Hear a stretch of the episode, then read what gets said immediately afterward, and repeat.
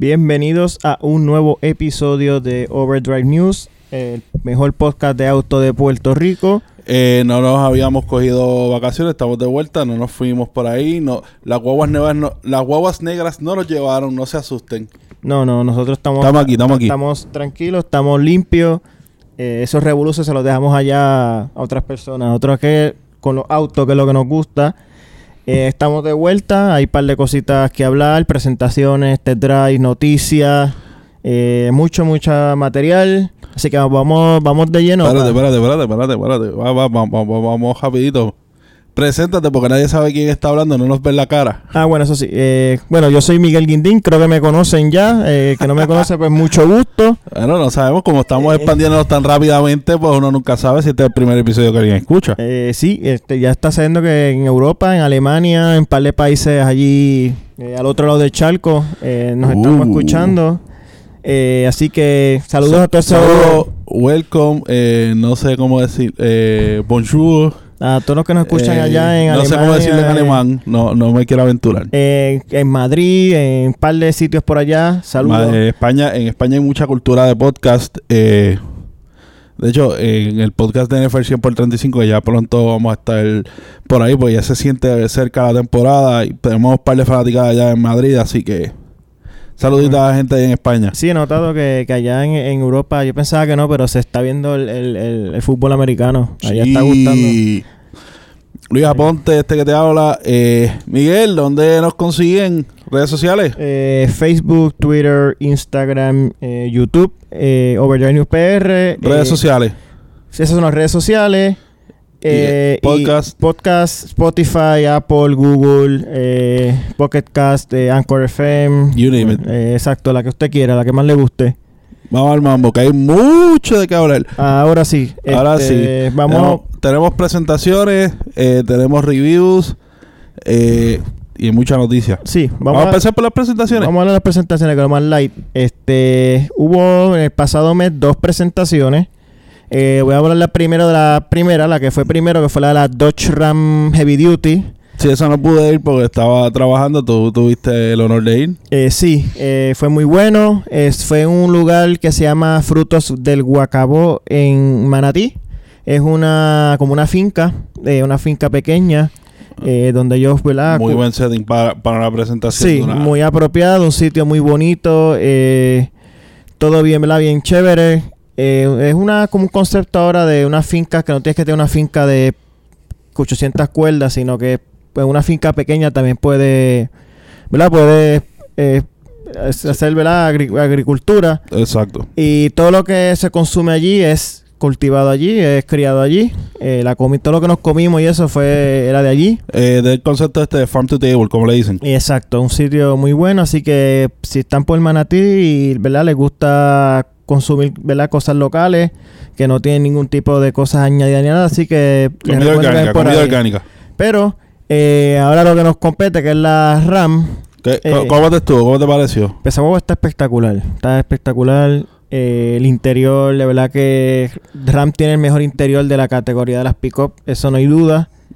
Es una guagua inmensa, obviamente, sabemos que es la 2500. Much. Eh, este, va a venir con dos motores, 6.4 litros Hemi de gasolina, con 410 caballos. Si no me equivoco, son 429 de torque.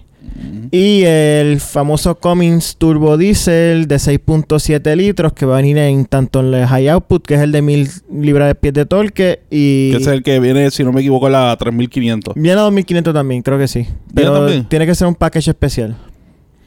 Y eh, Ahí no con el tow- algún towing package. Sí, al- algo, no, me- no tengo el detalle específico ahora, pero sí, en la 2500 está... eh, Pero probaron ustedes el regular entonces. Realmente no lo probamos, o sea, la guagua pues, la vimos allí y eso, pero no la guiamos. Ah, Eh, Pero la guagua está espectacular, eh, tiene o sea, esa categoría de las, de las Picos de Duty es bien reñida, eh, se consta, esa, lo que es Chevrolet, o sea, GM, eh, FCA y Ford sea, siempre se contestan... Especialmente full size. Que de Sí. hecho, curiosamente, eh, yo sé que no estamos en las noticias, pero un pequeño segue. Eh, salió la semana pasada eh, la lista de los 10 más vendidos. Los, en Estados Unidos, los primeros tres son pickups. Lo interesante es el orden. Cambió.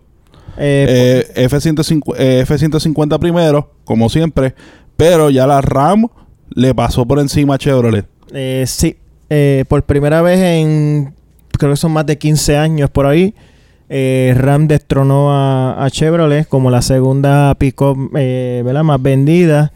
Es que la Silverado, desde que llegó, espe- especialmente la Silverado, ha sido un poquito controversial lo que es el estilo, el Sí. interior. Y entiendo que eh, Ram hizo mejor, un mejor Sí, rediseño. RAM, RAM ha mejorado un montón. El interior, o sea, en el interior no hay competencia. Entiendo que el exterior también la RAM es mucho más elegante que la Silverado. Sí. Eh, pues, parece no, que... no- no es el primer problema que tiene Chevrolet. Ahorita en las noticias vamos a hablar de varios de sí, ellos. eh, entiendo que Chevrolet está teniendo unos días un poquito complicados. Pero volviendo a lo que es la RAM, La pues, presentación. La presentación, eh, pues fue muy bueno todo. La guagua de verdad que me gustó mucho. eh, me encantaría guiarla después. Eh, no sé si eso va a ocurrir, pero por si, pues, si por si acaso estén pendientes, eh, dejaré saber. A la gente de Dodge acá en Puerto Rico eh, nos gustaría guiarla. eh, nos gustaría sentarnos ahí, así que Sí, de verdad que me gustaría verla de cerca. Y entiendo que, de hecho, este, sé que esa ¿Qué, mo- qué modelo es la que, que es la que, ten- la que tenían allí en la presentación? ¿Era una Limited? si no me equivoco, eran Laramie. Laramie la Blacktop. eh, no, ¿Era la que era negra completa? La, el black, el- no, porque tenía los aros, o sea, la- cuando es blacktop es eh, todo negro, los Ah, aros negros. De hecho, eh, porque ese, ese yo creo que es el paquete más fa- eh, el más el más que se vende aquí, el, el Laramie Blacktop. Yo creo que es el más que el más que yo he visto en la carretera de, de esa RAM 2500 que se están vendiendo, se están vendiendo, es el Laramie Blacktop. Pues te puedo averiguar con mi amigo Gary de allá de Flagship. Le voy a preguntar después. Saludos, Gary. Si nos está escuchando, pues me avisa pues, por, por texto. Eh, pues sí, había una negra y una eh, azul. Pero eran bastante idénticas. O sea, las dos tienen la pantalla hasta 12 pulgadas. Las dos eran turbo diésel. Sí. Las dos eran 4x4. Es- yo creo que si no me equivoco, la negra tenía por dentro algunas cositas adicionales, pero era como de. Algunas cositas como en cuero, leather Sí, wrap, los de- eh, exacto, los detalles. Sí, es que son un montón de package, de verdad que esa guagua, la lista de opciones es tan Sí. kilométrica como la misma guagua. Así que, pues nada, le doy agradezco a FCA, eh, Angelo, de allá de FCA, que siempre me, me, me escribe para invitarme a las actividades de FCA. La Gladiator viene por ahí. Entiendo que ya en los próximos meses Aguanten, eh, aguanten. ya viene por ahí la Gladiator. Así Oh. que estén pendientes a eso. Bien, vamos a estar, vamos a estar trayendo de todo sobre la Gladiator, que esa yo sé que mucho que la estén esperando. Eh, hablaba con una amiga que su hermano trabaja en, si no me equivoco, allá en Triangle en Mayagüez. Ella me dice que el ba- eh, que hay muchas en, en ordenadas ya, ya hay mucha Gladiator ordenada. Po- contrario a lo que tú podías pensar, mucha Gladiator ya preordenada. Eh, básicamente gente que es fanática de los Jeeps.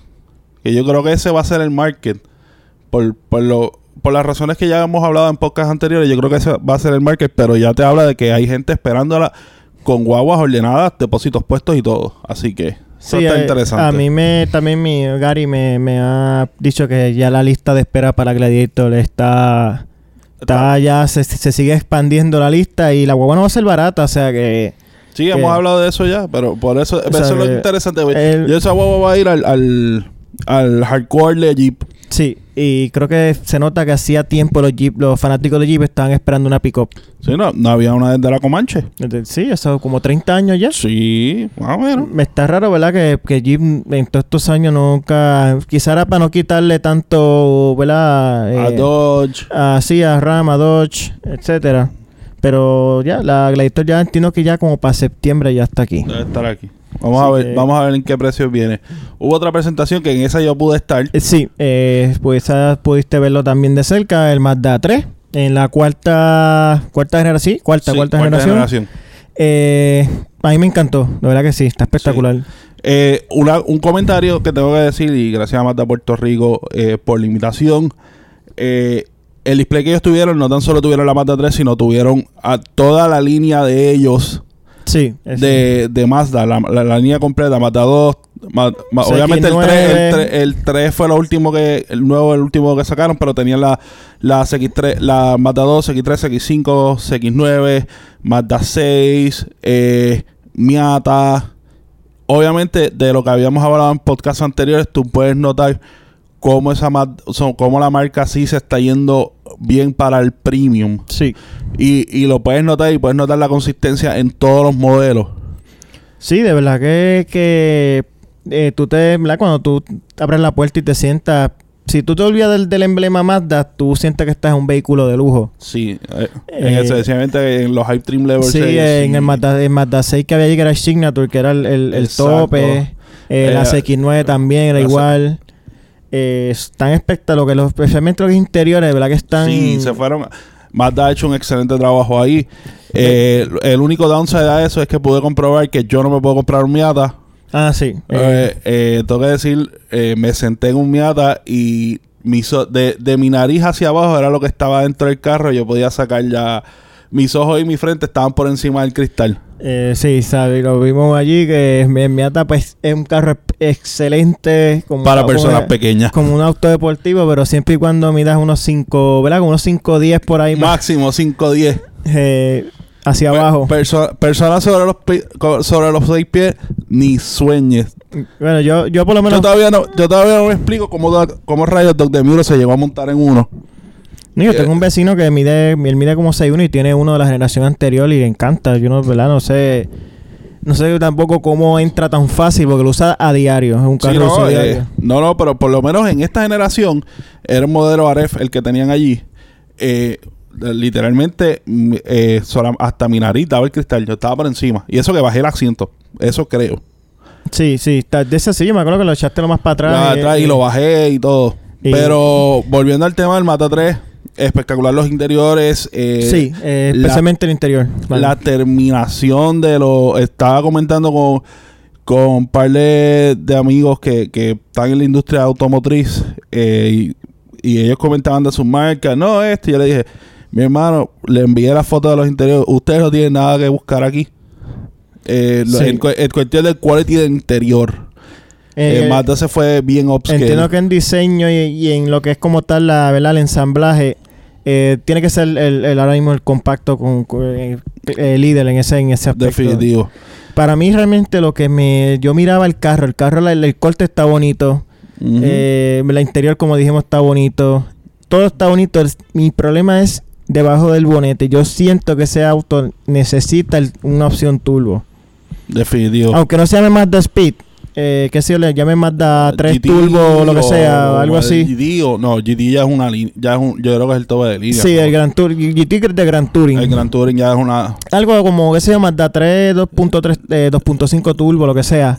Pero, Pero lo necesita. El ese- motor, el motor- ese motor que está debajo de, del, de la CX5 lo deben poner ahí. de hecho ya confirmaron que cabe, o sea, lo que lo que necesitan es eh, quererlo montar ahí. Exacto. Pero ya eh, había estado viendo una entrevista con un ingeniero de allá de Mazda.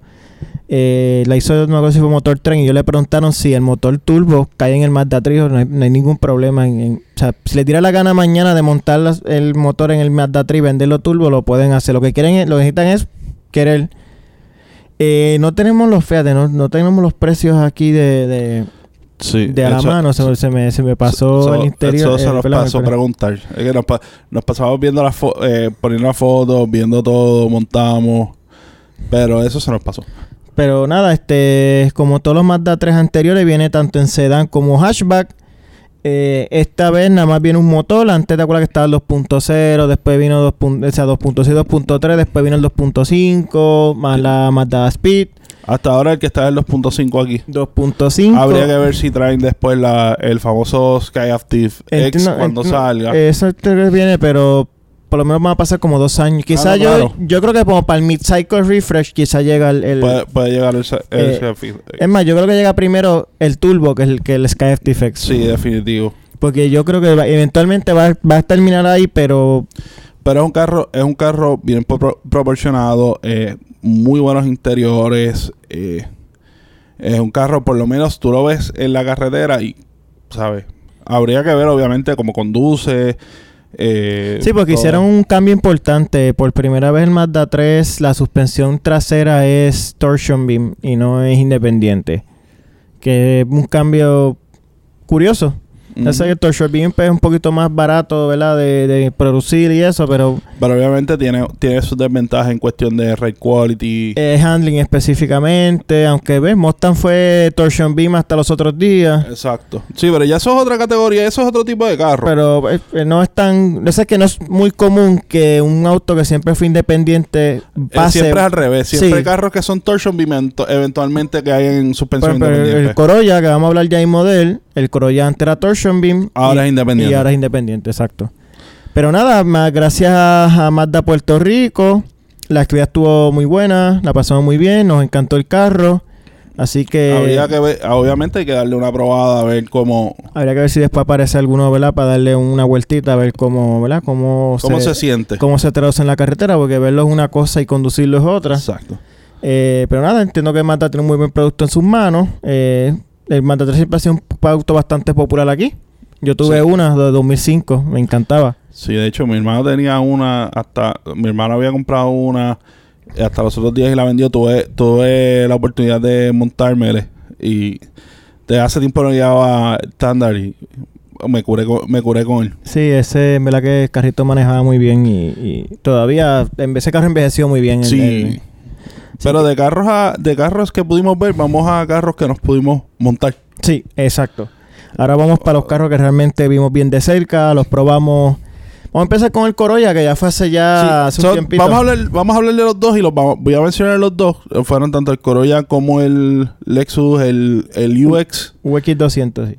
Eh, los mencionamos juntos porque tienen muchas cosas en común, aunque uno y uno pensaría que el tener muchas cosas en común, pues eh, mucha, que, y fue mucho, mucho de la opinión de la gente en las redes sociales, eh, escribían como que, eh, pero entonces si esto tiene tanto en común, eh, entonces es el esa UX es un Corolla, un, un HDHR con chapa de Lexus, y no necesariamente. No, de verdad que no. Vamos sí, para el Corolla primero. Vamos con el Corolla. eh, esta es la. Wow. La, la, la número 11, la 2, la, la des- duodécima. Yo creo que la duodécima generación del Corolla. Eh, rediseñado por completo para 2020. Eh, la misma plataforma TNGA, que ya es la base del CHR, Avalon, Camry, RAV4 todo, todo lo que no sea body on frame este es y TNG. 86. No, exacto, y, Exacto, y y Supra, eh, que viene por ahí ya también. Exacto. Que ya llegaron, by the way. Eh, en paréntesis, llegaron los Supra. Vi foto, vi foto. Sí, hay una foto desde ya desde la ya desde los muelles. Así que Toyota, da una llamadita, da una llamadita. Touchdown, así que ya, es- ya el Supra hizo touchdown. The Supra has landed.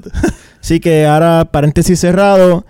eh, el que yo probé era el XSE, que es el tope, Sí, ese, tuve break de montarme contigo. que es el motor 2.0 Dynamic Force, eh, transmisión eh, Direct Shift CVT con el piñón de arranque. Eh, bueno, el carro es bastante similar a, a la hatchback que yo había guiado hace ya como seis meses.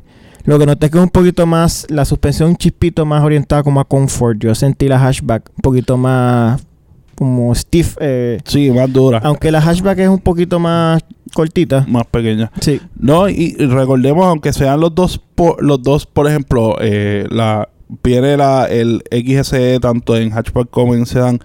eh, la hatchback siempre tiende a tener una imagen un poco más deportiva todavía. Sí, de hecho a mí realmente yo prefiero la hatchback por eso mismo, porque se ve más como más hot hatch, que el sedán se sigue viendo un poquito más como conservador.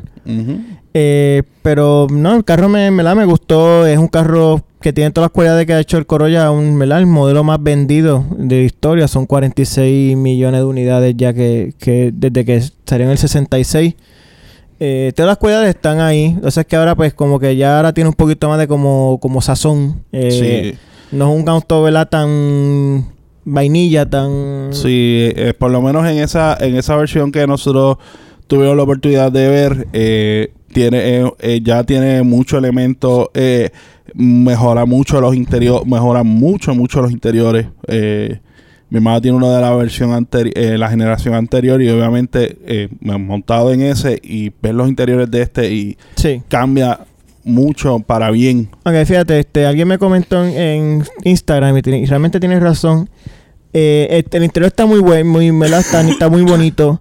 Ahora, yo le hubiese hecho, hecho dos o tres cambiecitos para que se viera un poquito más deportivo. Por ejemplo, hubiese puesto quizá los pedales en aluminio, este... En- eh, por lo menos en ese trim level. Ajá, exacto. Para darle un poquito más de, ¿verdad? Como que sea más deportivo todavía. Es una queja menor, pero... Son to- to- pequeños toques. Un pequeño exacto, dos o tres toquecitos. Quizá lo hubiese eliminado el piano black y le hubiese puesto otro material que sea como carbon fiber o, algo O, así. exacto, o algo que se viera como Carbon Fiber. Ajá. Yo me acuerdo, yo me acuerdo, por ejemplo, cuando salieron los Fab, ¿te acuerdas de los famosos Técnica y el Técnica Evolution? Sí, que tenía el dash en, en, en carbon fiber. No, como- era, era como una, era un material simulando Carbon, Carbon Fiber, pero tú sabías que era Evolution porque Sí. era el dash simulando Carbon Fiber y la parte de atrás de eh, los gauges eran blancos. Ah, sí, exacto. Los gauges eran blancos. Yo tuve uno.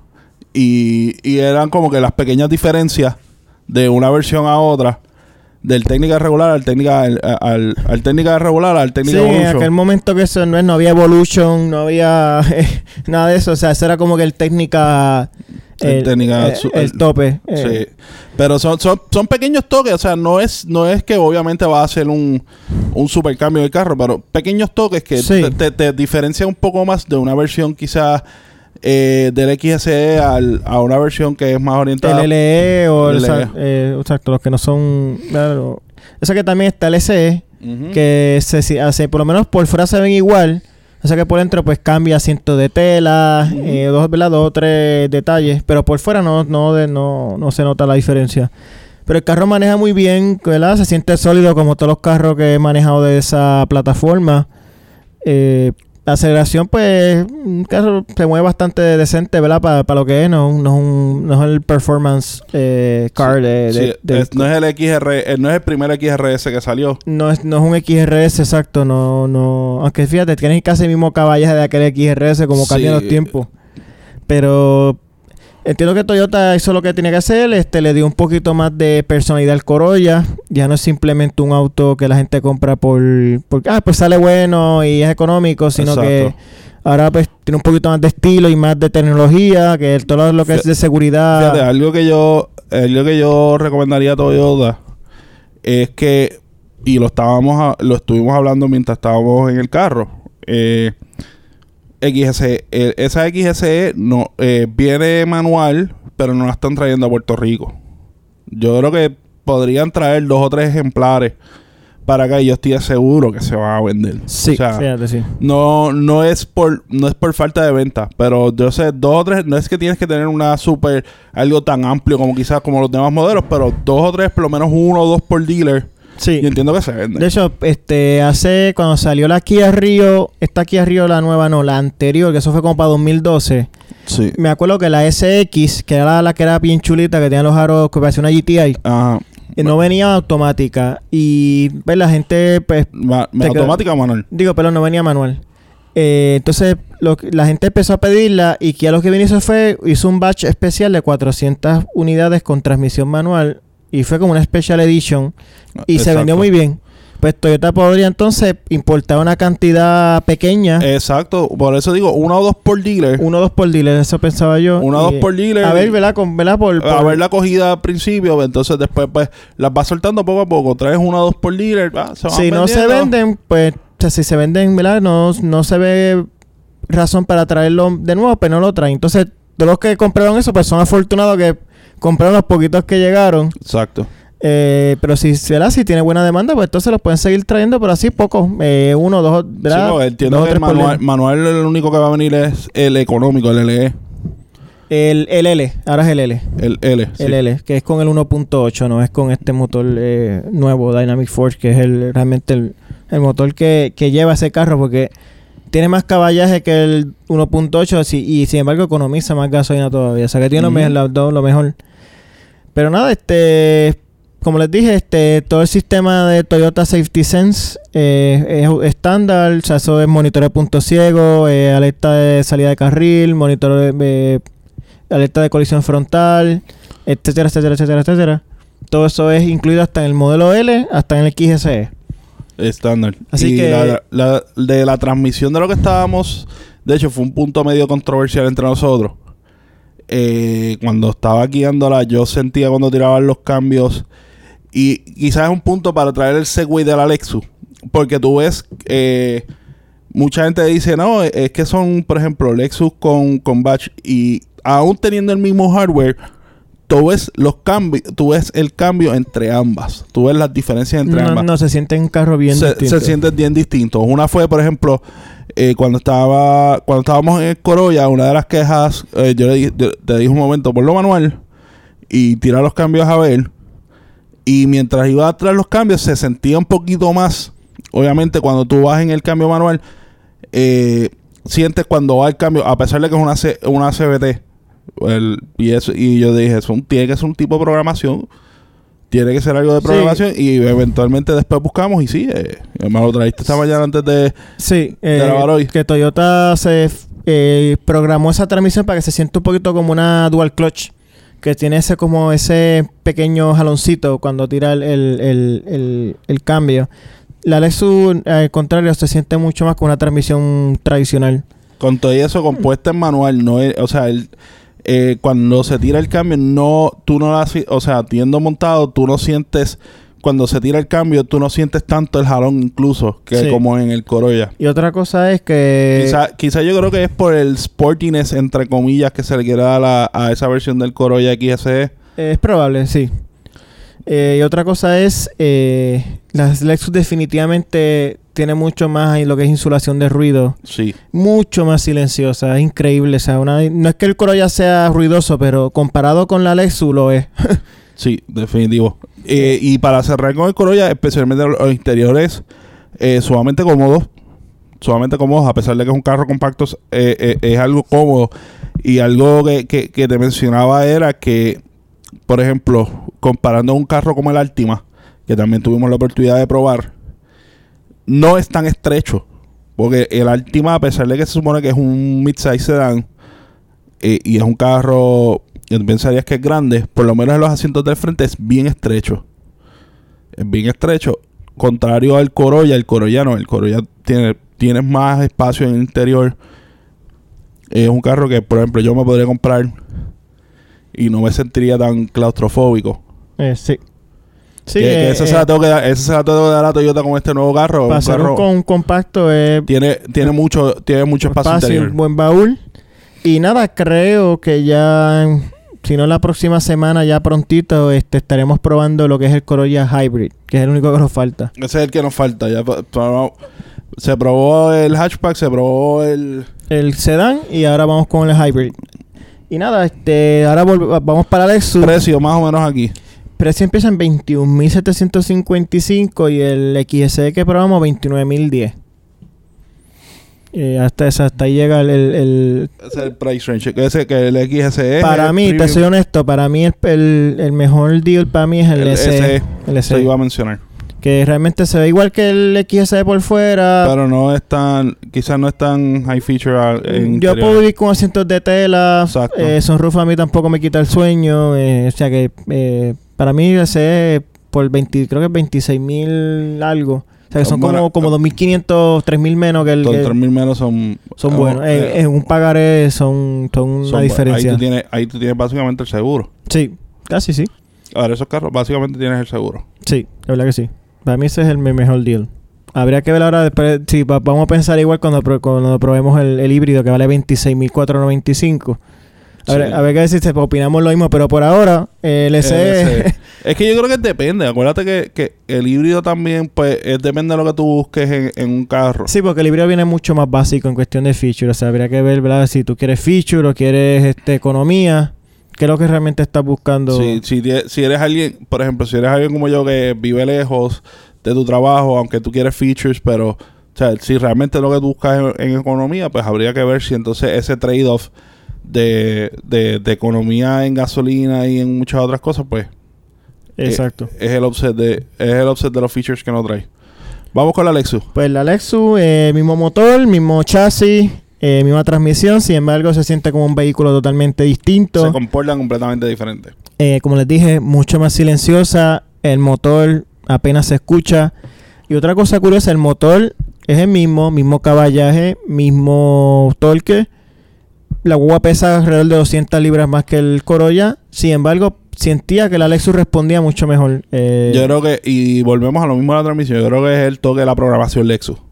Puede ser. Habría que... ah, se me pasó chequear si el diferencial es el mismo. O sea, el, el ratio, el... el- El gear ratio, sí. sí. Puede ser, eso puede ser una, puede ser algo también. Que quizás tiene un poquito más alto para mejor arranque, algo así. Pero se siente... Responde mejor. Eh, mucho más civilizado lo que es, ¿verdad? Lo que es la vibración y ruido. Eso casi no se escucha adentro. Interior del Eh, Lexus, claro, está. el interior la está... calidad Lexus. Sí. eh, la calidad es muy buena. Como lo que, ¿verdad? Uno, cualquiera esperaría en un Lexus. La transmisión, pues, como estaba diciendo, eh, se siente más como una convencional comparada con el Corolla, pero eh, se siente- ¿verdad? no tiene ese feeling de CVT o casi ninguno, No. especialmente si la tienes en Sport. Eh, maneja bien, la suspensión es cómoda, el manejo, o sea, lo que es handling también eh, se siente Mm. ágil. Y así Eh, que... Y contrario a lo que pueden decir muchos de la, C- de la CHR, que, que básicamente eh, comparten plataforma, pero no, no tienen que ver nada una con la otra en interior. No, ni motor es el mismo tampoco, ni transmisión, ni nada. son Ese, las dos la, la Lexus obviamente tiene mucho más espacio interior, especialmente hacia arriba. Sí, Es mucho más sí porque no tiene esa capota así tan coupé como lo que es la, la CHR. CHR y no es tan pequeña por dentro como la CHR. Tiene baúl, o sea, no tiene la CHR. Y un punto que quiero decirle el interior, eh, y es, quizá había sido punto de controversia en varios modelos Lexus, eh, el sistema de infotainment.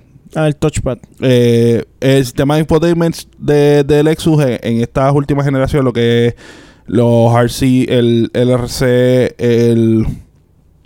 el, el, L- el, el LC, eh, no necesariamente un touchscreen completo, sino tiene un trackpad parecido a lo que tú tuvi- lo que uno tuviera en su Una laptop. en una laptop. Sí.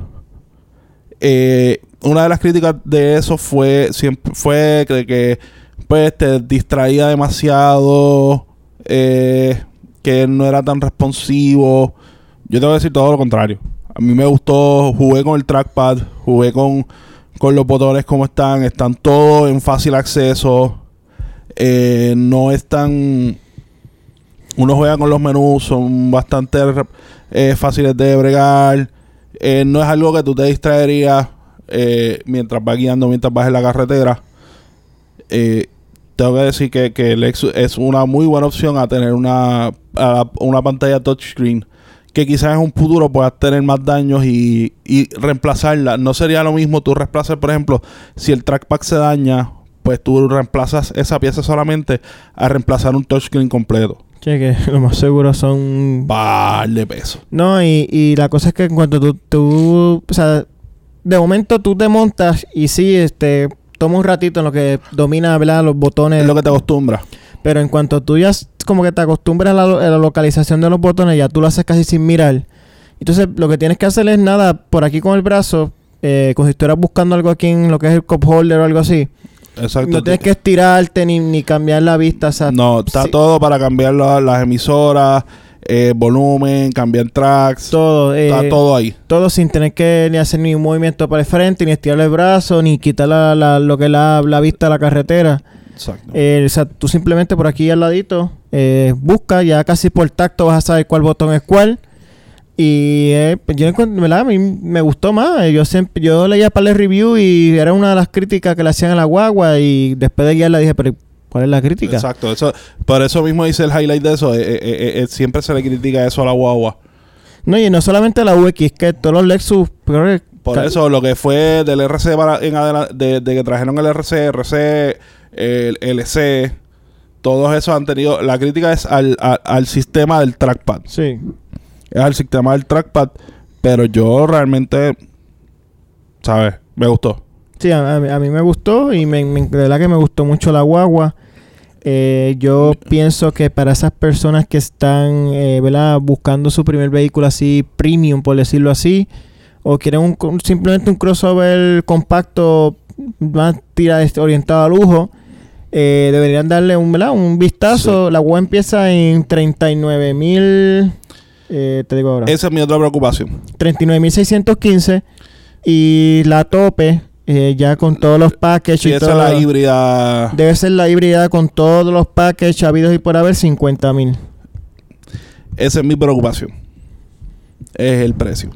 El price point. Porque eh, ya en ese territorio en precio, eh, tú tienes mucha competencia que no tan solo te puede quizás darle esos features de lujo, además, pero también te da otras cosas eh, como por ejemplo mucho más espacio. Eh, son guavas que, que, muchas son probadas ya en el mercado. Este, por ejemplo, ya tú estás en price point de, de una Forerunner. Eh, que son una guagua que tú te compras una y no vuelves a comprar otra es lo que es lo que te queda de no, yo pienso que alguien que va o sea, alguien que está mirando, o sea, no son guaguas que alguien va a hacer cross shopping, por lo menos la mayoría de la gente no va a hacer. Ah, bueno, en, ese punto sí, o sea, sí. En, eh, eh, para ese tipo para ese tipo de guaguas, si tú vas a comprar, si tú eres fanático del Lexus, pues te vas a montar en una. Ni gente lo que quiere simplemente, ¿verdad? Es lo que, eh, ¿verdad? puede ser el caché, lo que como quieras llamar, que da un emblema, o sea, decir Lexus. Exacto. Eh, y, nada, el, ambiente, el interior, sabemos que el interior, pues ya vimos que no, se compara en nada a productos de, Toyota, o sea, se nota la diferencia en calidad. Claro, pero por ejemplo, gente que va que hace cross shopping, mira, eh, pues puede que quizás tenga un poquito de issue con eso, por no porque la guagua sea mala, pues la guagua es muy buena, pero en, en ese punto de precio, tú tienes, o, o tú tienes otros vehículos que te pueden quizás ofrecer un poco más eh, por, por el valor.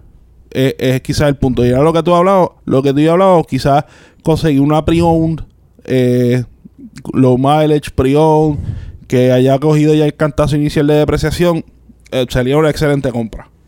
Sí, no.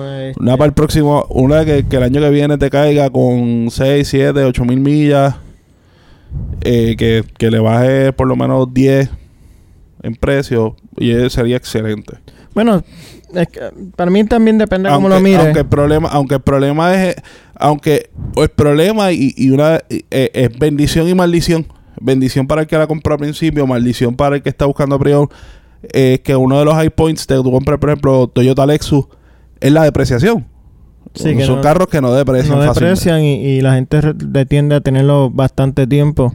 Pero para mí también como lo mires, este, si tú vienes a ver 39.615 fue que dije, por un Lexus, o sea, por lo que representa Lexus, un vehículo ya, estamos hablando ya que pasaste a línea de una marca tradicional, ya una marca ya, vamos a decirle de lujo.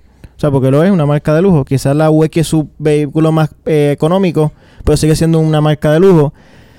Quizás, pues, si tú vienes a ver 39.000 precios, te, perdón, 39.615 por, entrar a lo que es Lexus, eh, no, está, mal. No está mal. Y, y si te pones a comparar con ofrecimientos de otras marcas, por ejemplo, Mercedes-Benz, que hizo lo mismo, por ejemplo, con el, con el CLA.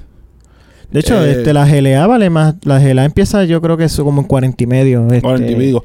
Y obviamente, y, si tú me das Lexus sobre Mercedes-Benz, sorry, yo me voy eh, Lexus todo el día. Reliability, el costo para, para operar ese vehículo es mucho menor. Sí, este. Y sabes, que y sabes que vas a tener el reliability de Lexus Toyota. Que eso, ¿verdad? Otro, cabe recalcar que creo que comparado con sus rivales europeos, están, eh, ¿verdad? Debajo en, precio, porque la GLA es más cara, la X1 es más cara, ni hablar de la X2. Eh, la Q3 Q3 sí. Sí, la Q3. La Q3 que ya hay un modelo saliente. Acura es el único que yo entiendo con la RDX, aunque la RDX es un poco más grande. Y fíjate, es que la RDX está así, la RDX está como que entre medio de la UX y de la R, de NX, NX. Está, más o menos con la NX. Está más, para mí más a la par con la NX, sí. Eh, pero entiendo que, está un precio, si tú vienes con un vehículo de lujo, pues no está mal. Está eh, bastante accesible. Sí. Así que nada, gracias a Lexus de Puerto Rico por, ¿verdad? por esa prueba de manejo. La tuve cinco días, no había tenido ningún carro tanto tiempo. Yo te iba a eh, preguntar, yo iba a preguntar, yo te di una asignación a ti cuando fui a entregar la guagua. Y esto para la gente de Lexus Puerto Rico. Hay un rumor corriendo en las redes de que no, o sea, hay, hay una página que se lleva, que lleva inventario de todos los LFA Ah, ¿verdad? de todos los LFA vendidos. Y dice de hecho que hay ocho en el mundo que todavía no se han vendido. Muchos de ellos de los dealers. Los mismos dealers que se quedaron con ellos. Eh, que incluso no están hasta ni registrados. Y dicen, dice la ley, cuenta la leyenda que uno de ellos es en Puerto Rico. Lexus de Puerto Rico, si nos escucha, encontrarnos, quisiéramos ver el carro. Eso, eso, eso para mí sería Estaría, o sea, como nene chiquito. estaría interesante ver, ¿verdad? Porque sí, había leído que todavía eh, Quedan ocho, creo que ah, lo último que leí de ese conteo eran ocho sin vender. son se fueron 500 la producción total eh, y quedan 8. O sea que, Quedan ocho sin vender, o sea, son carros que no se han vendido ni se han registrado. y es un vehículo que costaba medio millón. cuando- 300, no, tre- bueno, Aquí, tengo, aquí aquí fácilmente, fácilmente como medio millón. Eh, con- pero, eh, porque el precio de Estados Unidos eran creo que es 350 Te mil. puedes imaginar los arbitros que paga un vehículo de 350 mil. Sí, fácil, como si tiene que estar con 450 a medio millón, más o menos. Así que sería interesante saber. Es un vehículo. Es un, o sea, es el Lexus más. Que no es on Lexus. O sea, es el Lexus más on Lexus que sea. Sí, eso fue lo, lo- esos fueron los últimos cartuchos de Toyota cuando estaba saliendo del pro- de su programa de Fórmula 1. De hecho, este. Entonces, si te sabías que realmente ellos perdieron dinero con ese auto. Sí, realmente eh, fue, fue, fue, fue una combinación de dos cosas. Eh, fue un laboratorio para, para toda la... ellos habían comprado unas máquinas de hacer eh, carbon fiber. eh, para hacer carbon fiber in-house. Porque no todo el que hace... No el, todo el que produce carros con cosas carbon fiber tiene esa maquinaria in-house. Especialmente para ese momento que se hizo el carro, para 2010. Creo que eran dos o tres manufactureras solamente. Todo, todo el resto del que hacía carbon fiber lo era outsourcing. Y Toyota había adquirido eso. Y estaba, quería experimentar con, con, pues, con esa tecnología de hacer piezas ellos mismos en carbon fiber. Y básicamente el laboratorio fue eso, juntando eso con un motor derivado de lo que fue su programa de Fórmula 1, que murió más o menos para ese mismo tiempo. Eh, hizo un carro que, que es legendario también, el FA, este, uno de los carros que mejor suena es ese 10 cilindros del FA. Así que Lexus de Puerto Rico, eh, please, pretty, pretty, please, eh, si es verdad, díganos si es verdad o no, y si es verdad, pues por lo menos verlo y, y qué sé yo. Mira, aquí hay una pequeña, una última hora. Eh, se filtró eh, la foto de la próxima generación de la MDX, Acura MDX y el Acura TLX. Pero lo interesante es cómo se filtró. Aparentemente alguien estaba jugando con el infoentretenimiento, el infotainment de la una RDX. Y ahí fue que encontró la, encontró la, Easter la foto. eh, la pusieron en un foro. Eh, la primera vez que veo que se filtra un vehículo de esa manera. Sí, eh, ese yo era- sí, la primera vez. El super, super random. Eh, pues sí. Vamos con, va- ya que entramos en noticias, vamos para las noticias. Sí, vamos para allá para las noticias. Vamos Este, con Dodge primero. Vamos con Dodge. Creo que eh, habíamos comentado algo de esto. eh, pues ya se había, ya se habían hecho Sí, hace tiempito, sí. Pero la primera noticia tiene que ver con Lo que es Dodge Performance, eh, pues Tim Kuni- Kuniskis, Kuniskis, eh, algo así. Mm. Él es el jefe de la división de vehículos de pasajeros de FCA. Eh, dio una pequeña entrevista y él dice que vela el futuro de la, del Dodge Performance como electrificado, ya sea como auto eh, hybrid, o sea, híbrido, ya sea mild hybrid, full hybrid. Eh, eh, hasta ahí Axel. hasta exacto, eh, con, ¿verdad? Con, ah, de lo que tiene la RAM. Sí, eh, lo que eso es el e-torque. Y, eh, y hubo un. Cerraron un acuerdo con ZF, el suplir de transmisiones. Les va a suplir unas transmisiones de 8 velocidades para vehículos La- híbridos. esa es la nueva. Esa es la nueva. Ya- ya ZF el- era el suplidor de ellos de, de transmisiones. Curiosamente, lo que se encontró en el en la transmisión nueva cuando estaba enseñando el modelo es que tiene eh, para, para ser adaptada eh, con energía con energía eléctrica. Sí. O sea, tiene esa capacidad. Ya, y tiene incluso un, un pequeño motor ya Sí. eléctrico dentro de la transmisión. Sí, así son los casi todos los vehículos híbridos tienen el, el motor eléctrico está eh, como un sándwich con la transmisión. Eh, yo creo que sí, para mí efectivamente, por ejemplo, la- lo que es la, próxima generación de los Hellcat, en vez de ser Supercharger, yo veo quizás un Hemi y sale 6.4 litros con un, uno o dos motores eléctricos. Sí. Inclu- Eh, y esto no toda- solamente ha afectado que es Dodge. Obviamente sabemos que todo es toda esa sombrilla FCA. Así que esperen versiones de esto tanto en Dodge eh, como Jeep Ram, Alfa Romeo incluso y Maserati. Maserati, sí. Eh, así que, pues, eh, un paso más hacia lo que es la, electrificación. Así que con eso fuera de, de, ¿verdad? del camino, eh, ahora nos vamos un poquito más exóticos. Lamborghini. Y esto es una noticia de negocio. Y, y, es, y es la disyuntiva, y no es la disyuntiva solamente de ellos, también es la disyuntiva de otras marcas como Ferrari, eh, y todas esas marcas, eh, McLaren, marcas high-end eh, de, autos exóticos. Y es encontrar el balance entre ser exclusivo y las ventas y el dinero. Y se ha dado con la, la esto se ha dado mucho con Lamborghini desde que sacaron la Urus. La Urus ha sido un palo. Sí. Pero un palo, pero un palo asqueroso. O sea, las Urus se están vendiendo. Obviamente no estamos hablando del volumen de, de Corolla. Pero dentro de, de lo que tú esperarías de ese segmento de, de, de high-end, de, de exótico, de ultralujo, la Urus se está vendiendo bien brutal. Entonces está esta disyuntiva. La gente que tiene, o sea, los directivos como tal, Sí, los de las acciones. no, no, no, no, no, Los directivos, los que presiden la Junta ah, y todo eso. los directivos, ellos, quieren que se mantenga, o sea, que haya unos caps en, en producción, limitar la producción del vehículo. Obviamente, tú lo puedes vender más caro y puedes sacarle mayor ganancia. Mientras que todos los, los, los, que están en la junta, los, los accionistas, sí, los shareholders, los shareholders pues como ven que se están moviendo a tan buen precio, o sea, se están vendiendo en buenos volúmenes, quieren que Lamborghini suba su producción y haga más unidades eh, de, cada, de cada vehículo. Sí, eh, quieren que ¿verdad? sea un, un poquito menos exclusivo. Porque por más que hagan, o sea, es un, un, sector pequeño el que puede, eh, ¿verdad? Eh, tiene el poder adquisitivo para adquirir un vehículo Lamborghini. Y estamos hablando de que, por ejemplo, eh, se vendieron en el, para el 2018 5.700 nuevos Lamborghini. Estamos hablando en todos los modelos. Eh, Gallardo y Aventador. Eh, eh, huracán, El, Huracán y Aventador, perdónenme.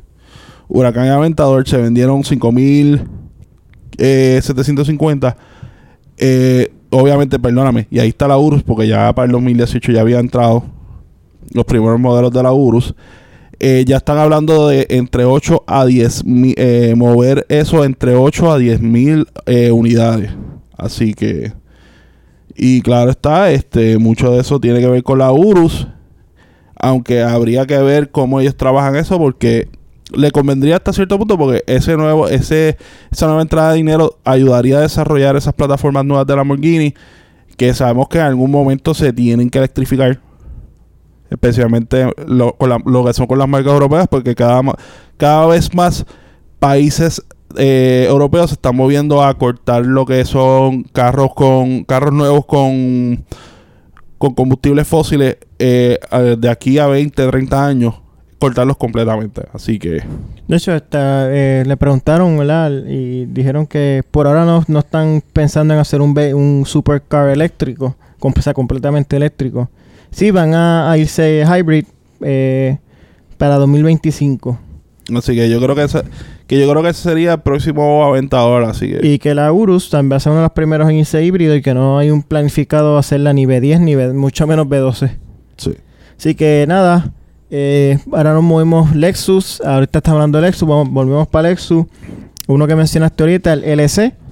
Eh, el LC va a perder la capota, eh, ya que viene, va a venir uno convertible el debut de ellos fue en Goodwood. Eh, eh, para los que no sepan lo que es Goodwood Festival of Speed, es un festival que se hace todos los años. Es este, este miembro de la aristocracia británica eh, que tiene el Lord Al. Se me olvida el nombre de él. es un evento bien. El, el, tipo tiene, el tipo la tradición era que él tiene su en su casa, él tiene unas carreteras que se puede cerrar para hacerse un tipo, algún tipo de pista con un hill, lo que le llaman un hill climb. Y ahí se ven eh, todo tipo de carros clásicos, carros de carrera, Eh, de hecho, uno de los eventos es que él tiene una exhibición de esos carros frente, en el patio de su casa. Sí. Entonces, como parte de esa celebración fue que entonces Lexus eh, Aprovechó y, y llevó un, un prototipo. del convertible y dijo, sí, esto es lo que... eh, este es el, el prototipo, pero sí lo vamos a hacer. Sí, eh, así que... Que, que hace sentido porque, como habíamos mencionado en, otra, en otras ediciones del podcast, uno de los segmentos que está volviendo otra vez a coger auge Son es los, los vehículos convertibles así de los lujo. convertibles y los Grand Tour. Sí.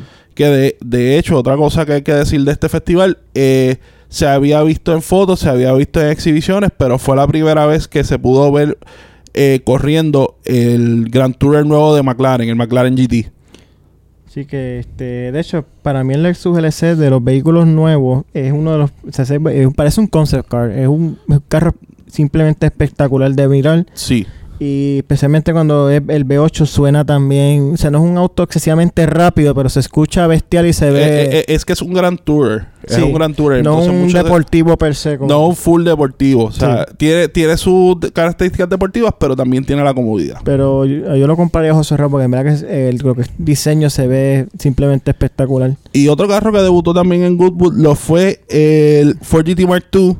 Sí, Eh, pero eh, una edición especial que es Por eso solamente para pista. Pero se llama el Ford GT Mark II. Eh, es una edición de pista como, por ejemplo, eh, otros carros han hecho. Para los que no sepan, Ford GT, esta generación del Ford GT com- compite en lo que son las series de endurance, tanto en Estados Unidos con IMSA, eh, eh, lo que es la serie del WEC en, en Europa y también ellos tienen carrera en América, el WEC, en WEC en eh, alrededor del mundo, lo que es Le Mans, eh, está en esa categoría GT. ¿Qué pasa? Ellos habían hecho, el- ellos tienen la versión de carreras, tienen la versión calle. Eh, este Ford GT Mark II es como si tú cogieras el Ford GT de carreras y le quitaras todas las restricciones que tiene la serie. O sea, todas las restricciones, muchas de estas, muchos de estos carros, dependiendo de la categoría, pues tienen unas restricciones de motor, de caballaje, eh, en aerodinámica. Es lo, Por- mejor, lo mejor de los dos mundos. Lo mejor del de calle y lo mejor del de... Del Porque incluso el motor de calle tiene más caballaje que, el de- que la versión racing por, la, por las restricciones. Este tiene más caballaje que los dos. que tiene 700 caballos. Así que 700 caballos, pesa 244, 200 libras menos que el, que el de. El de calle. Sí. Eh, o sea que ya pues tiene unos cambios... Eh, por ejemplo, eliminaron el baúl para meter unos coolers, o sea, para enfriar eh, sí. al motor. Y Tiene un intake que va en, el- en la Sí, capota. eh, Solamente puedes- tienes la opción de tener una o dos, eh, uno, uno o dos asientos. Eh, obviamente tiene todo lo que es Data Acquisition, es un sistema Motec. Eh, y esto básicamente hecho por Multimatic. Multimatic es la gente que, eh, que prepara estos carros de estos Ford GT de carrera. Es quien Ford comisionó para, para construirlos. Y ellos son los que lo van a estar vendiendo. Y solamente son 45. Ah, o sea, son 45 y escuche bien el precio por si les interesa.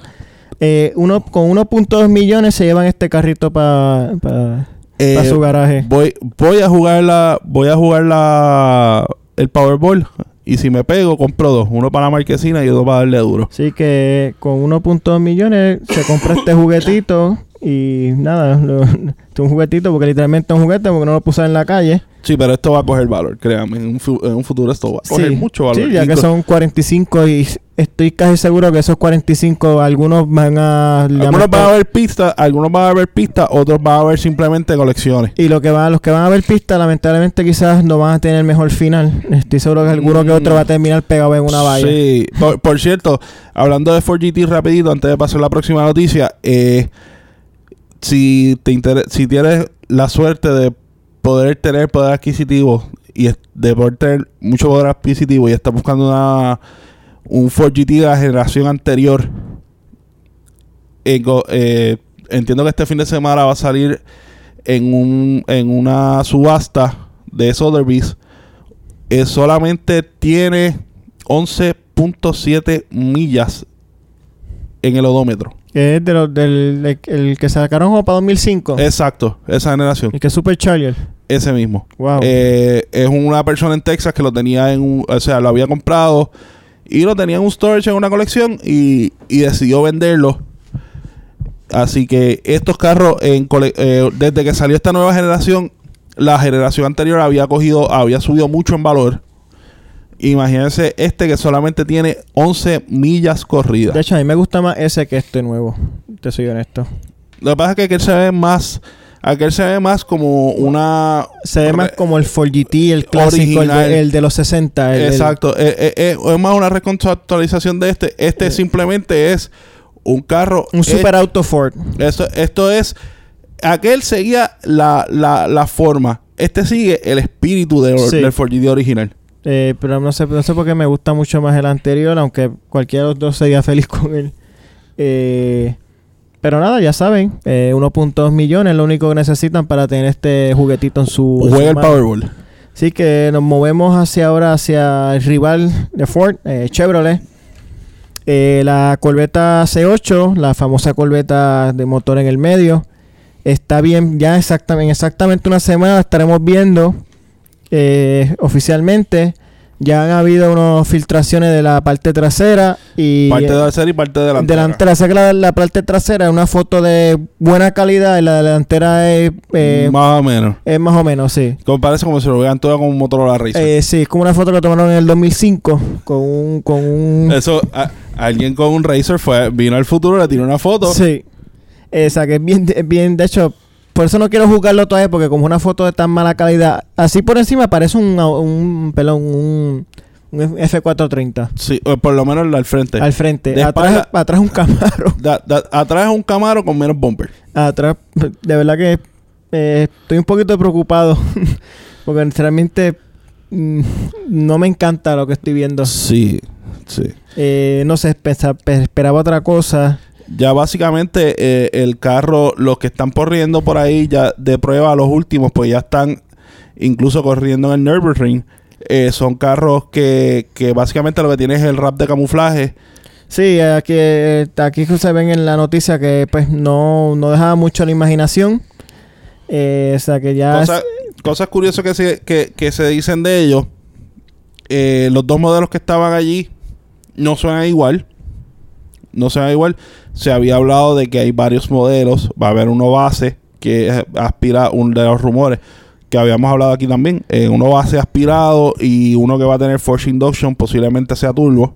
Aparentemente lo que estoy leyendo aquí es que parece que el motor LT1, el V8 de la Corvette C7, de la Stingray, Va a estar en el. va a migrar a, a la C8. Entiendo que eso también es una medida también para ofrecerlo en un poquito, un precio un poquito más bajo. sí, de- y yo creo que ese va a ser el motor base. El motor base. Y ya sé que se habla también que los motores, ¿verdad? Los, los que son este ya turbo, supercharger, te lo han dicho. También van a dejar de ser lo que llaman varilleros, push rods. Y van Sí, a va a ser ser ya el dual, el dual overhead cam. dual overhead cam. Que van a ser, ¿verdad? Es un otro cambio bastante... Solamente la Corvette en su historia... Solamente fue una vez eh, con un motor así que no fue varillero, fue la ZR1 del 90. La original, la ZR1 original. La del 90, 91 por ahí abajo, que era un, creo que era un motor La C4. Lotus. Un motor Lotus, si no me equivoco. Lotus o Yamaha, uno de los algo así. Era una, algo así. Eh, la, cosa es que era el, eh, la única corbeta que no es push rods. Ahora pues va a volver a cambiar, o sea que Chevrolet va a cambiar el layout completo y va a cambiar también lo que es el motor como tal, el diseño. O sea que esta va a ser la corbeta...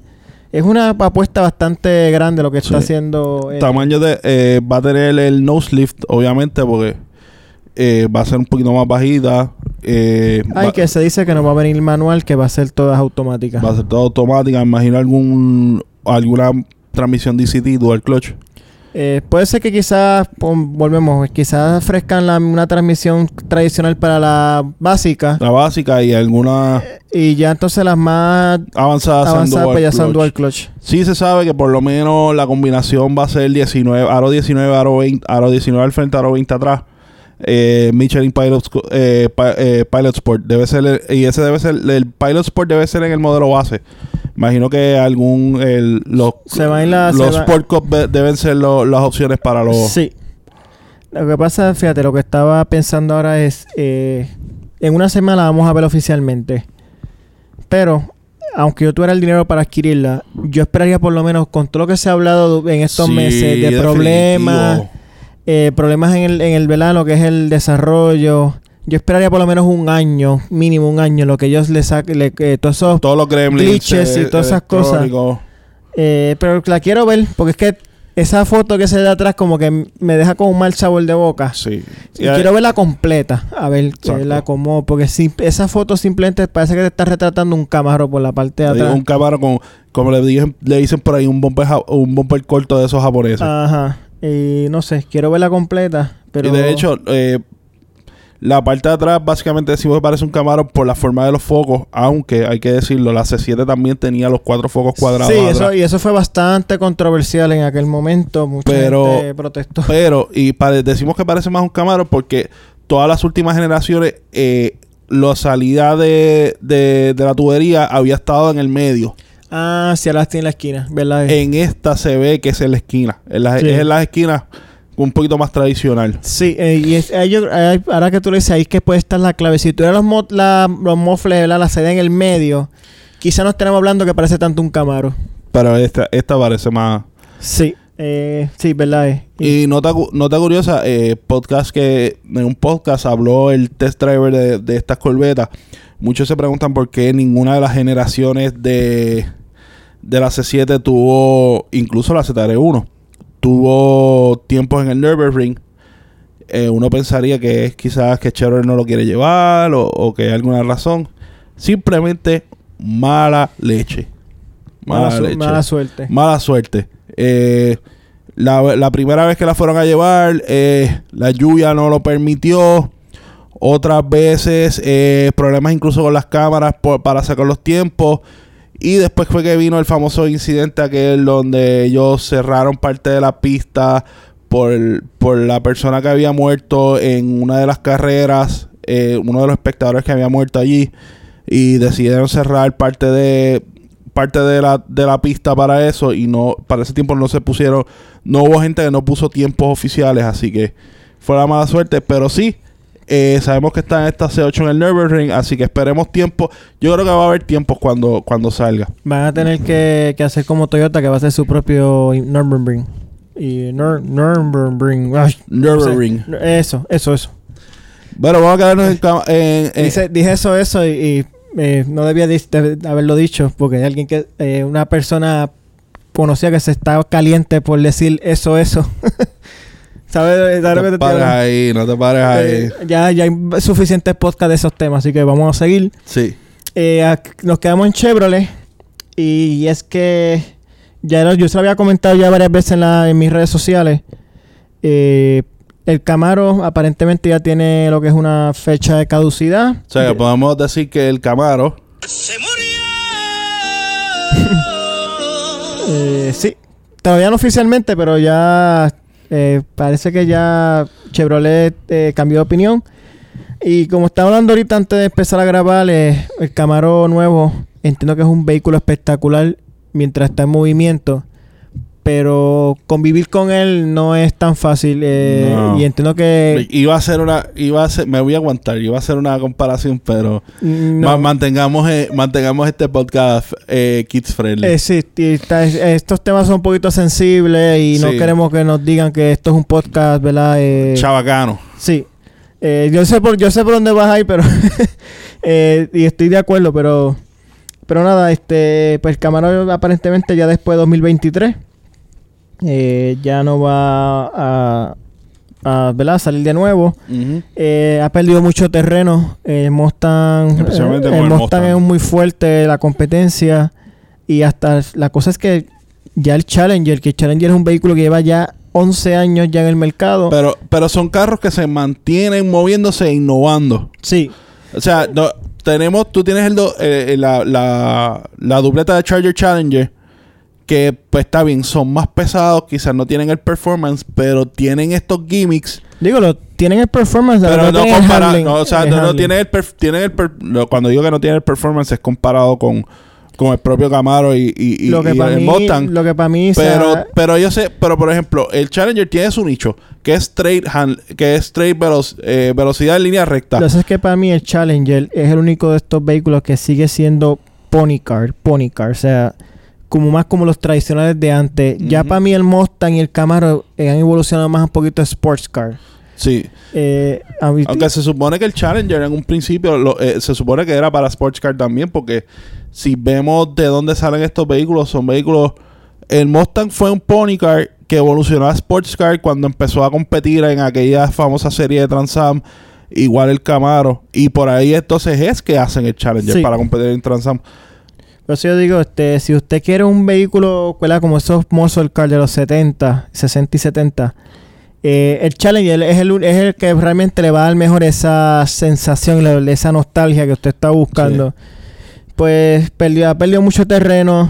eh, entiendo que el Mustang, la competencia del Mustang es demasiado fuerte. eh, El Mustang, el Mustang es un poquito más práctico, mejor un poquito más baúl. No, Eh, y, y es un estilo que, ha- que ok, eh, sí tiene que haber un estilo retro, como por ejemplo cuando el Mustang lo volvieron a sacar en el 2005 con el estilo retro, pero es un estilo re- un estilo que tiene cues retro, o sea, tiene pistas del retro, pero es un estilo que evoluciona. Sí, es un- eh, o sea, se ve moderno y retro a la vez.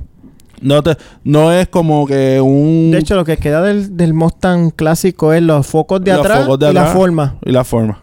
Ya no, que sea, lo demás, mm, eh, sí, todo moderno. Y entiendo que Ford ha sabido, este, Ford y FCA realmente, ambos ha sabido mantener el producto fresco y hacerle los cambios, O- eh, y las ediciones sí, que han eh, pertinente, ¿verdad? Para y Chevrolet ahí se ha quedado atrás. Y pues nada, el, eh, ya entiendo que ya la sé- séptima, a menos que ocurra algo extraordinario y mañana todo el mundo empieza a comprar Camaro y eso, pues Lo veo eh, difícil. otra cosa es Y que otra, el- fue, otra fue- cosa fue la metida de pata de ellos eh, eh, en ese año 2009. sí, Eso fue una metida de pata. El 2018 es un carro muy bonito.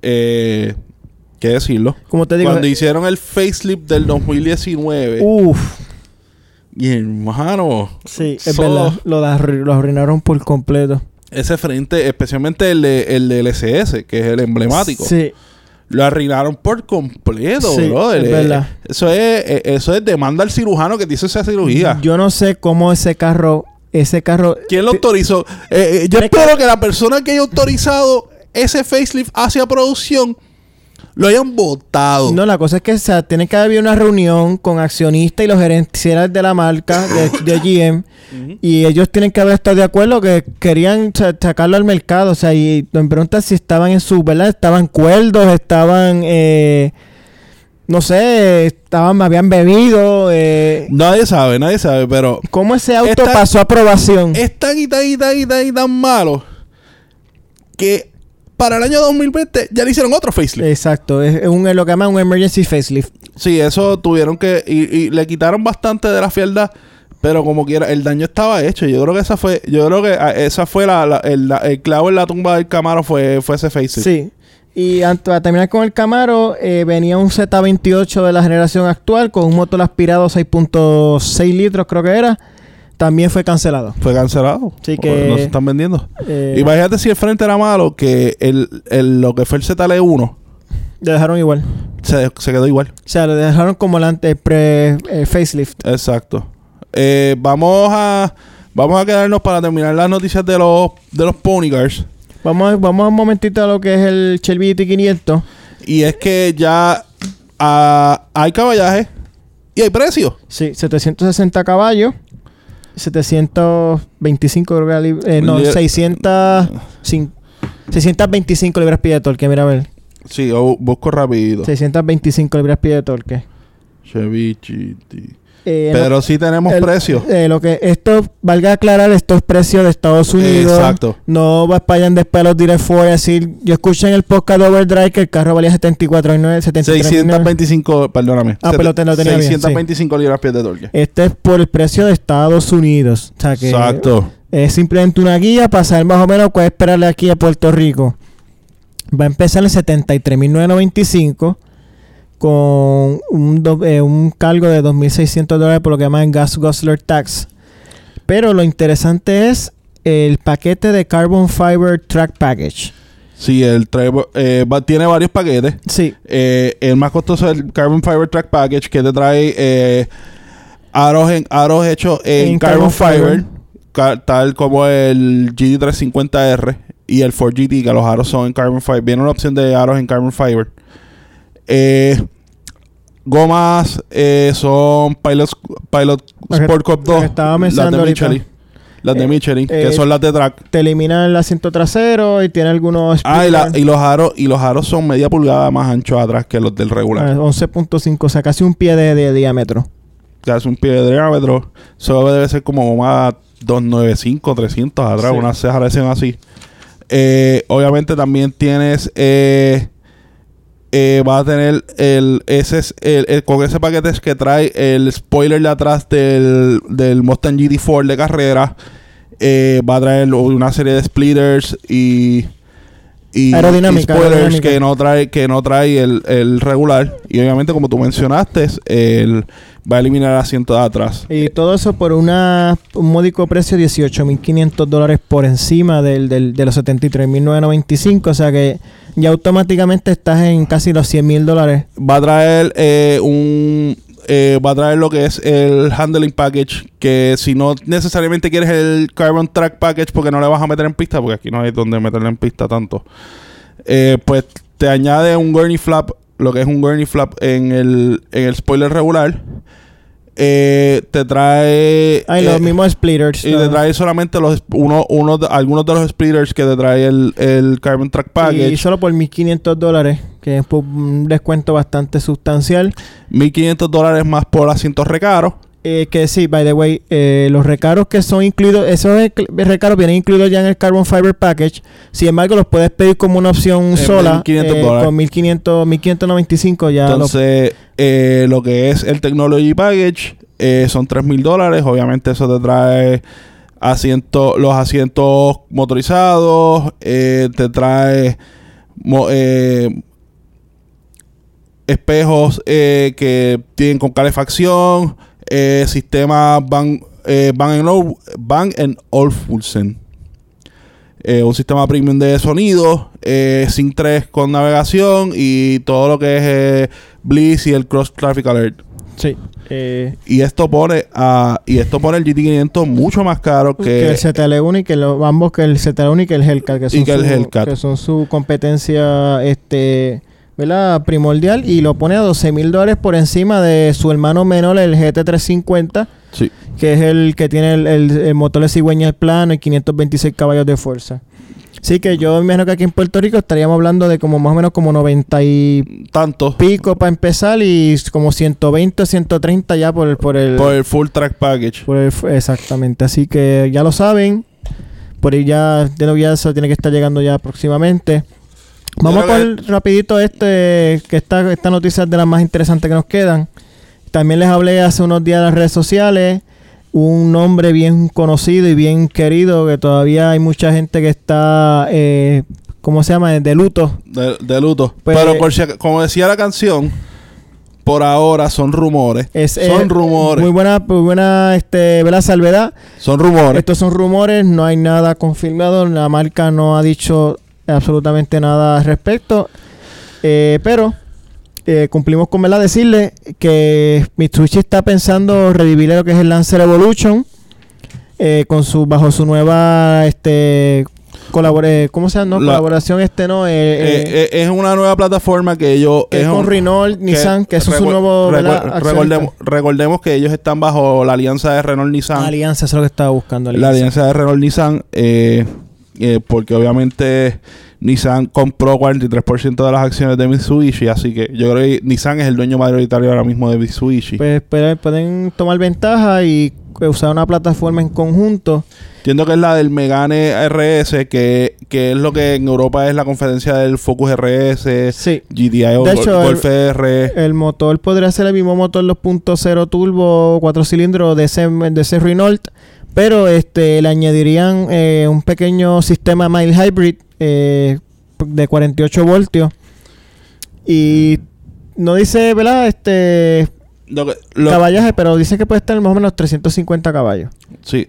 El problema de esto es que eh, la plataforma del Megane y, el, y la transmisión del Megane, la Dual Clutch, son eh, el Megane es un carro tracción delantera. Y obviamente eh, el, el Evolution, el Lancer Evolution a través de toda su vida, ha sido un carro que se ha caracterizado por su sistema all-wheel drive. Y el super, especialmente ese, el SW, el SWC, ese control de- del, diferencial, del diferencial del medio, pues, que es, que es lo que caracteriza estos, eh, a esos Evolution. Así que habría que ver cómo trabajan eso. No, este, para- aparentemente van a... eh, el, el- el sistema all-wheel drive va a ser diseñado por Mitsubishi. Eso va a ser algo que lo va a diferenciar del de Renault. Y entiendo que la transmisión automática eh, dice aquí que, que podría ¿verdad? Eh, caer en el, en el Evolution, pero eh, Mitsubishi va a dejar el, el all-wheel drive para diferenciarlo del... del Es que tienen que hacerlo all-wheel drive, si no, no. Un Lancer, eso es como si tú cogieras este, un. no, la, la cosa es que van a hacerlo, o sea, ellos van a desarrollar por su cuenta, le- se le van a dar su toque... eh, No, sí, porque el Megane, el- es que el Megane es tracción delantera. O sea, todo el resto del desarrollo de la plataforma para hacerlo all-wheel drive tiene que hacerlo Mitsubishi. Sí, por eso, pero para, para no, o sea, no que van a coger un, sistema de wheel drive de otro carro, de Nissan, o de- eso. y salvo ellos van a, a lo- a hacer su propio four wheel drive, Si no, no sería un Evo. exacto, si no, no sería un Evo. Pero entonces, pues, de ser esto cierto, eh, esto sea acaso, en el mejor de los casos, estamos hablando como para 2022, eh, que puede estar llegando. Eh, ¿Y qué más? Sí, que vamos a. eh, Eso, pero volvemos. Ah, No, sí, para 2022. no, no va caso a la jugada hasta ahora. Son rumores, son rumores. 2022 y híbrido, así que hay que, hay que esperar, estamos por lo menos como a 3, 4 años de... Sí, yo creo que yo creo que ten cuidado esa fecha de 2022 para mí Ah, muy otro cercano. detalle, eh, se ofrecería tanto en sedán como en hatchback. Eh, así que otra, habría otra opción. Aquí la Evolution solamente llegó, este, creo que en Japón había Station Wagon. Station Wagon una y fue una edición especial que Pues, había. ahora sería distinto. 7, del 7. Eh, noticias rapiditas de exóticos. Eh, todos sabemos que los exóticos ahora mismo usualmente son automáticos, dual clutch, eh, todo, toda la gama que usted quiera meterle de automático. En la próxima generación del Vanquish, alguien va a ofrecer un carro manual y esa bandera la va a llevar a Aston Martin con el Vanquish. El Vanquish es eh, su próximo carro flagship, no, no, el flagship de, de producción regular, no los especiales. eh, que ahora se migra a ser motor en el medio, va a ser motor manual, eh, va a ser, va a tener una transmisión manual. Y en otra noticia de, en otra noticia de, de autos exóticos, SSC, que es una marca eh, americana de carros exo- de carros ultra, los super, los hypercars. Sí. Eh, el Tuatara, que llevan varios años, eh, eh, ellos llevan varios años en desarrollo de ese segundo modelo, el Tuatara, finalmente va a llegar para el 2019, eh, para ya septiembre, octubre, van a empezar a hacer los primeros deliveries. Este carro se presentó ya para el 2013, el, antes, mentira. Eh, había ya como el 2011 presentaron los primeros los primeros modelos. eh, ya 2018, 2019, que lo eh, van a hacer el el primero. Ese sí es, se llama Shelby Supercars. No tiene que ver nada con Carol Shelby. Es que su, es el apellido de su creador, Gerald Shelby. Ellos, el primer carro que ellos hicieron es el Ultimate Aero. Es un carro que, si tú lo ves, eh, parece un Kit Car, pero es el carro que por un tiempo tuvo el récord de top speed a Ah, eso de las 200, 260 y pico de millas Sí, por hora. ¿verdad? Entonces, este es uno de los carros que está avanzando para ser construido para ver si llegan a la mítica eh, cifra de las 300 millas por hora en top speed. De hecho, este, mira los números. Eh, un motor eh, Twin Turbo V8 de cigüeñal plano. Son 1750 caballos En- en, en- en- etanol, en E85. En el 85. Y 1350 en 91, que esa la encuentras en todas las esquinas por ahí. Así que... Eh, nada en tú vas a tu gasolina y pides premium y nada más vas a tener 1350 caballos. exacto, así que... Pero obviamente si quieres llegar a la mítica a la mítica marca de los 300 en tu Wow. autopista favorita, Wow, ¿Son qué? ¿400 caballos de diferencia? sí, eh, 400. por, por la gasolina solamente. Wow. Así que eso, eso todavía no se ha dicho eh, exactamente cuánto va a ser la velocidad máxima, pero debe estar ya en los 270 por ahí, 280. Cuidado si no llega a las 300. Y para cerrar el programa de hoy, Volvemos un momento a las pick-up, esta eh, Heavy Duty. Eh, ya Ford añade... Esto debe ser lo que va a competir con la Ram Power Wagon. eh, que es la F Series, la F250 Super Duty, eh, F250 y F350 con el Tremor Off-Road Package.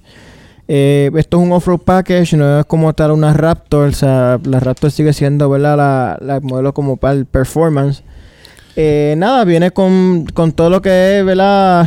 Para aventurarse fuera del terreno, este, gomas de todo terreno de 35 pulgadas, eh, aros negros de 18 pulgadas mates, son 10.8 pulgadas de lo que es más ground clearance, puede pasar hasta 33 pulgadas de agua, eh, sus placas protectoras por debajo, en transmisión Completa. diferencial, eh, nada, es, es un, un off-road package, no es un... eh, va a tener eh, eh, diferenciales Sondana.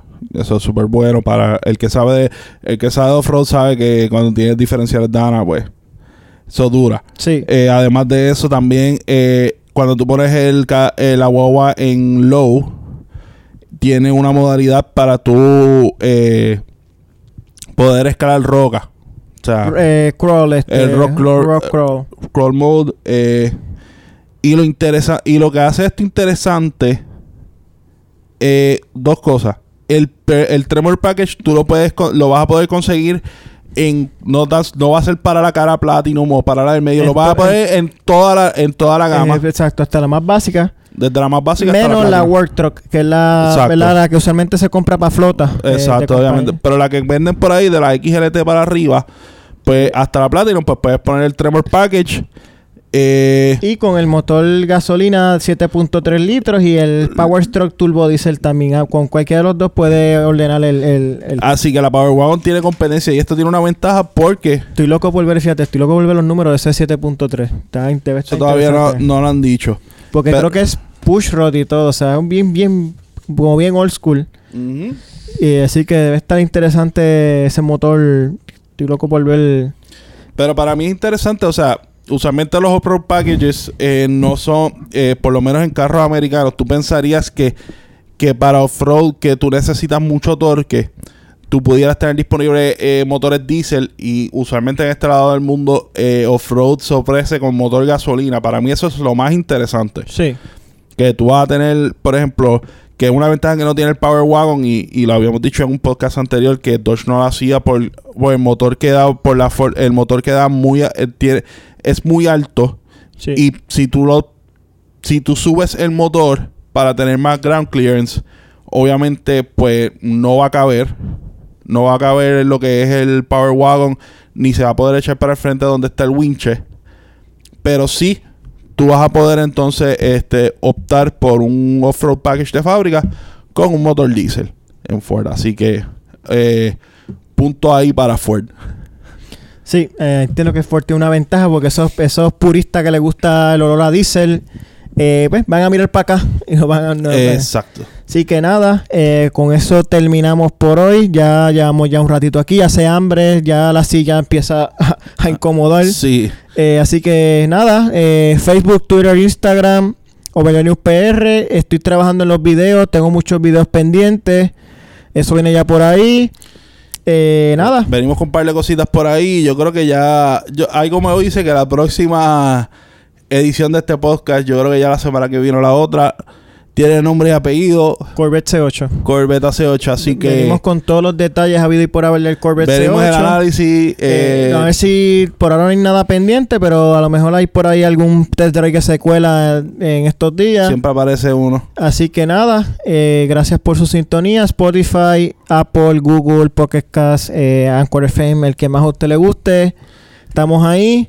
Eh, síganos en, en las redes sociales, pendiente a todo lo que vamos a estar poniendo en los próximos días. Una vez más, gracias por, ¿verdad? por escucharnos. Así que será hasta la próxima. Vámonos, que hace hambre. Bueno, gracias por escucharnos y nos vemos.